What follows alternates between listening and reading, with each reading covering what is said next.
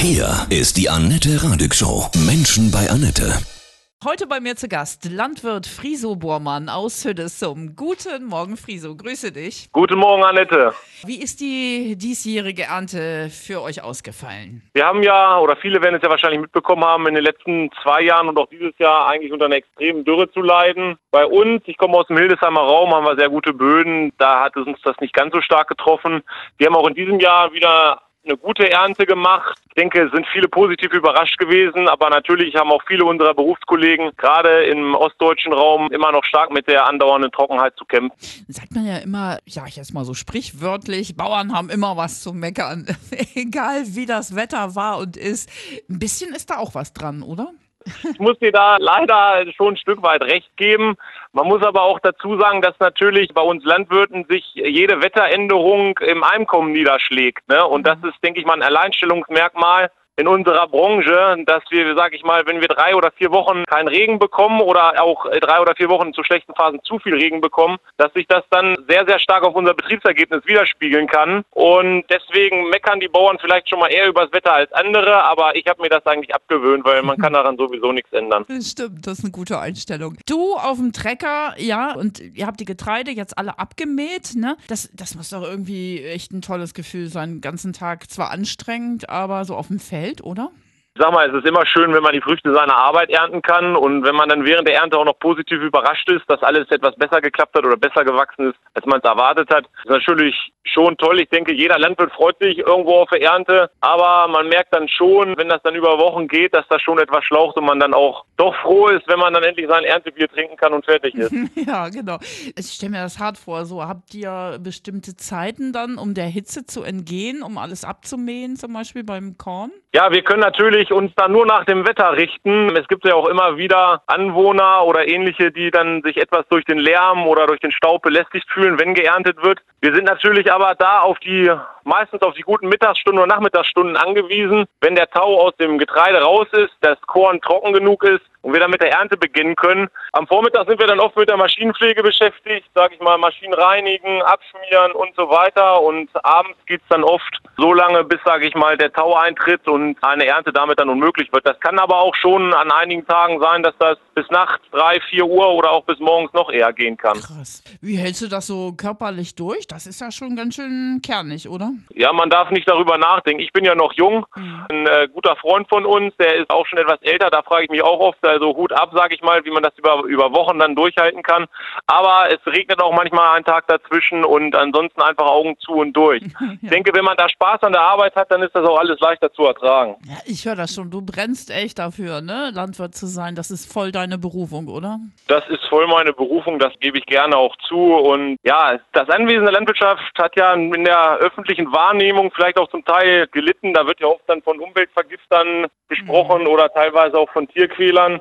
Ich kann das ehrlich gesagt nicht ganz nachvollziehen, weil ich keinen Landwirt kenne, der, sage ich mal, auf kurze Sicht denkt, sondern wir haben ja alle die Betriebe von unseren Vätern, Urgroßvätern irgendwo übernommen und wollen die auch weiter in die Zukunft führen. Und unser wichtigstes Gut ist dabei eben der Boden. Und da versucht schon jeder seine Bodenfruchtbarkeit zu erhalten, zu verbessern und natürlich auch mit den Tieren oder mit unseren Nutztieren zu leben. Denn nur wenn es denen gut geht, dann bringen die auch gute Leistung. Das ist der Grund, warum ihr diese Demos jetzt auch in letzter Zeit viel hattet, ne? Mit euren Treckern. Was sind eure Hauptforderungen? ja, ich muss ehrlich zu meinem Leidwesen zugeben, dass ich bei den Demos nicht mitgemacht habe. Ich kann das vollkommen verstehen, den Unmut der Landwirte, aber was mir nicht so ganz gefallen hat, ist, dass die öffentliche Darstellung von Anfang an in den Medien so war, dass die Bauern gegen Düngeregeln und Umweltauflagen protestieren. Und das ist eigentlich überhaupt nicht der Fall. Ich denke, die Landwirte hier in Deutschland, wir können mit den Auflagen umgehen und haben ja auch schon sehr, sehr lange härtere auf oder stärkere Auflagen als in anderen Ländern.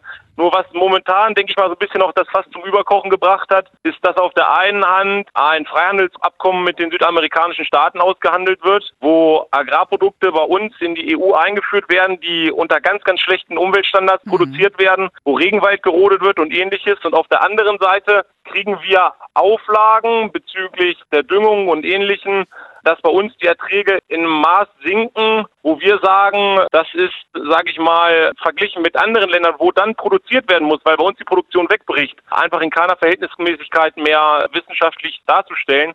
Und darum, denke ich mal, sind viele Landwirte dann einfach auf die Straße gegangen und haben auch gesagt, irgendwo reicht es und wir wollen das lieber mit der Gesellschaft zusammen, aber dann auch vor wissenschaftlichem Hintergrund, mhm. dass die Entscheidungen getroffen werden, wie die Landwirtschaft sich weiter auszurichten hat. Also es geht schon darum, dass ihr auch die Schadstoffbelastung natürlich auch senken wollt, oder? Ich sag mal so, es hat auch in der Vergangenheit, das geben wir Landwirte, denke ich, auch ganz offen und ehrlich zu, Fehlentwicklungen gegeben, dass wir Regionen hatten, wo die Viehdichte beispielsweise zu hoch war, wo wirklich dann teilweise auch in der Vergangenheit mal zu viel Gülle ausgebracht wurde.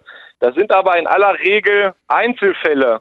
Und das Problem ist, dass jetzt das auf die gesamte Landwirtschaft in Deutschland runtergebrochen wird und viele Landwirte sich auch in der Weise übergangen fühlen, je nachdem, dass keine Unterschiede mehr zwischen der Bodenart gemacht werden, zwischen der Wirtschaftsweise des Landwirtes, dass wir zum Beispiel auch im Pflanzenschutzbereich bei uns Wirkstoffe wegfallen. Ich kann da nur mal als Stichwort Glyphosat sagen, was ja in der Öffentlichkeit sehr verschrien ist, wo wir Landwirte aber sagen, Glyphosat ist ein äußerst hilfreiches Mittel, wenn man zum Beispiel Kohlenstoff im Boden binden will, dass man weniger Bodenbearbeitung braucht und ähnliches. Und da wünschen wir uns einfach, dass in der gesamten Gesellschaft viel mehr, sage ich mal, die Wissenschaft eine Rolle spielt und das Ganze etwas objektiver betrachtet wird. Mhm. Also eine neue Diskussion muss auch her. Richtig, genau so sehe ich das und das sehe ich auch im Tierwohlbereich so. Ich denke, jeder Landwirt freut sich, wenn er die Bedingungen für die Tiere verbessern kann. Und man muss es aber auch so sehen, dass wir Landwirte auch Unternehmer sind und das Ganze muss auch wirtschaftlich darstellbar sein. Mhm. Ich denke, kein Landwirt hätte ein Problem damit, wenn die Schweinepreise oder die Fleischpreise stark ansteigen und, sag ich mal, dafür auch die Haltungsbedingungen viel, viel strenger reglementiert werden. Nur das Problem, was wir momentan sehen, ist einfach, in Deutschland werden die Auflagen erhöht.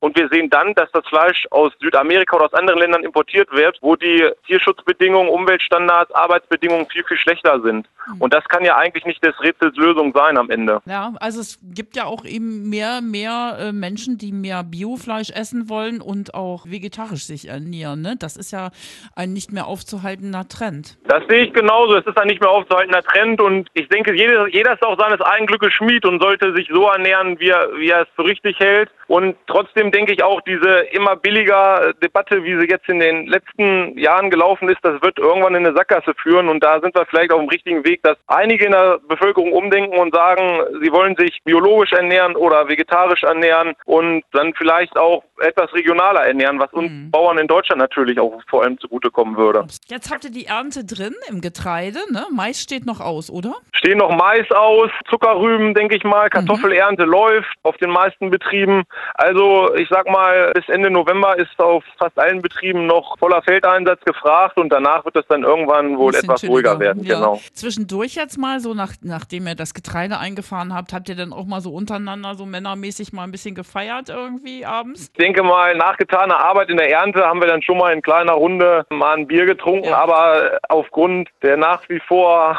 herrschenden Corona-Pandemie ja, ist bei stimmt. uns jetzt zum Beispiel das Erntefest dieses Jahr bis jetzt ausgefallen. Ja, das ist einfach so. Nächstes Jahr. Hm. Aber es kann noch nachgeholt werden. Sag uns mal, ich meine, ich bin schon mal Trecker gefahren, ich bin auch auf dem Land groß geworden. Wie, was ist das für ein Gefühl, auf so einem Ding zu sitzen? Das ist doch Macht, das ist doch Freiheit, oder? Über deine Felder zu fahren und sagen, alles meins. Also, ich denke mal, ja, wie man, es gibt ja so einen schönen Spruch, dass man sagt, Männer werden zwölf, danach wachsen sie nur noch. Das trifft aufs Treckerfahren bestimmt auch zu. Da haben viele Leute oder auch ich immer noch sehr viel Spaß dran. Wenn das dann natürlich irgendwann zur Gewohnheit wird, und das wird es ja, sag ich mal, jeden Tag, dann verliert das natürlich auch etwas an Reiz. Aber Spaß machen tut das nach wie vor immer noch. Und ich habe auch glücklicherweise viele gute Freunde, die gerne mal Schlepper fahren und bei mir auf dem Betrieb dann auch mithelfen. Und ja, das ist einfach schön zu sehen, dass die sich da auch, sag ich mal, für die Landwirtschaft interessieren und dann gerne tatkräftig mit anpacken, wenn man sie braucht. Was hast du für einen Lieblingstrecker oder Mähdrescher? Gibt es da irgendeine Maschine, wo du sagst, wow, das ist so meins? ich muss ehrlich sagen, ich bin eher so ein Oldschool-Freund. Also wir haben bei uns zu Hause auf dem Betrieb einige Klassiker sozusagen und ja, mein Herz schlägt da schon irgendwo für John Deere und Fendt, das kann ich nicht anders sagen. Du bist auch ein sehr international berühmter Springreiter, Riso. Wie machst du das alles noch nebenbei? Reiten, trainieren, Pferde, mähen, dies, das. Wow. Das war vielleicht in der Vergangenheit mal so. Ich muss aber ehrlich sagen, dass ich bei mir Reitsport technisch etwas kürzer getreten bin im letzten Jahr. Habe jetzt im Herbst an diesem Wochenende mal wieder mein erstes Turnier sozusagen geritten. Man muss immer sehen, dass man das natürlich auch alles unter einen Hut kriegt und das war bei mir in den letzten beiden Jahren auch etwas schwierig geworden. Wenn man Sport betreibt, das wird ja jeder sagen, oder man will das auf einem gewissen leistungssportlichen Niveau machen, dann muss man da auch voll hinterstehen und sehr, sehr viel Zeit investieren. Und gerade wenn man dann noch mit Tieren zu tun hat, wird das noch, noch wichtiger. Wenn man selbst merkt, dass man da vielleicht nicht mehr die Zeit für hat oder so, dann sollte man vielleicht auch kürzer treten und das ist bei mir im letzten Jahr dann der Fall gewesen, weil der Tag ja leider nur 24 Stunden hat. leider, ja, das stimmt. Äh, du lebst gerne, ne? Das hört man richtig. Och, ich denke mal so, viele Leute sagen ja, das Paradies ist immer da, wo man nicht ist, aber ich sag's immer wieder, also ich bin gerne Landwirt und ich habe Spaß an meiner Arbeit und das ist ja auch mit ziemlich das Wichtigste, denke ich mal. Absolut, Wenn man genau. so einen Beruf macht, der wirklich sieben Tage die Woche einem was abverlangt und man hat dann keinen Spaß daran, dann muss man eben sich was anderes suchen. Und bei mir war es von Kindesbein so, dass ich immer Landwirt werden sollte und ja, das hat ja auch geklappt bis jetzt. Ja, das ist auch zu wissen, dass man was Sinnhaftes tut, ne?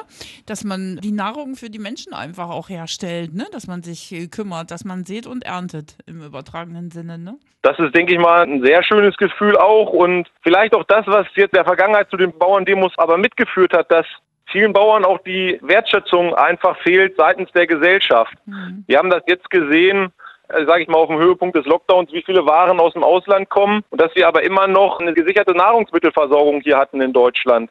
Und das ist, denke ich mal, sehr wichtig. Ich, ich sage mal so, unsere Großeltern kennen das schon noch, den Hunger und das Not, was sie während des Krieges durchgemacht haben. Aber meine Generation und auch die Generation meiner Eltern kennt das gar nicht mehr zu hungern.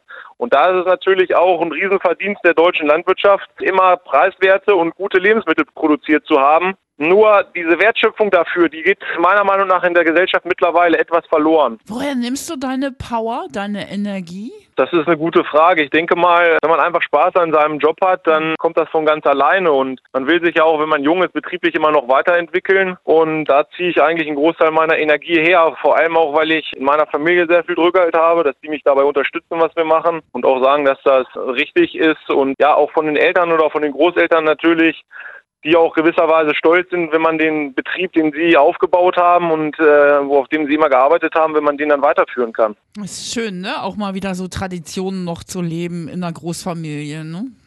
Ja, ich denke, gerade so in der Landwirtschaft hat man schon noch einen ganz anderen Bezug zu den Großeltern oder zu den Eltern, weil es ja auch ein riesen Vertrauensvorschuss ist, sage ich mal, wenn die Eltern oder Großeltern sagen, äh, du kannst den Betrieb weitermachen oder wir trauen dir das zu und so wie du den Weg dann gehst, natürlich hat man auch mal Meinungsverschiedenheiten oder ähnliches, das ist so, aber man kann sich da eigentlich immer auf die Unterstützung der älteren Generation verlassen und das ist auch ein sehr, sehr schönes Gefühl, denke ich. Absolut. Hast du so einen Leitspruch, der dich immer so durchs Leben trägt bisher?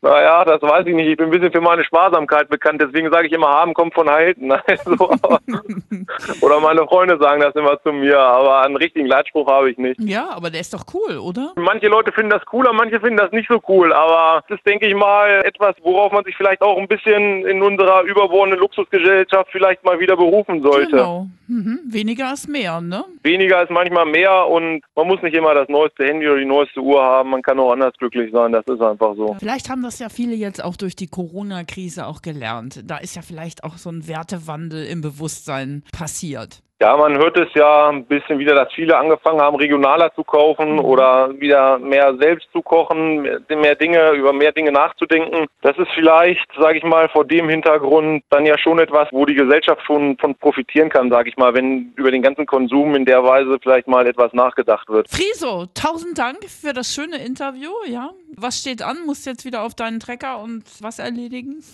ich bedanke mich auch. Nee, ich bin jetzt gerade auf dem Weg äh, in die neuen Bundesländer weil ich nebenbei noch etwas mit Landmaschinen handle und da hat ein noch. Kunde von uns, der fängt heute an mit Rübenrohren und da wollen wir einmal den Roder einstellen und deswegen bin ich da jetzt noch auf der Reise. Dir wird es nicht langweilig, ne? Nein, auf, also über Langeweile kann ich mich nun wirklich nicht beklagen, das ist sehr gut. Von Herzen alles Gute, ja? Friso Ich danke dir auch, alles klar, schönen Tag noch. Gut, Danke, tschüss. tschüss.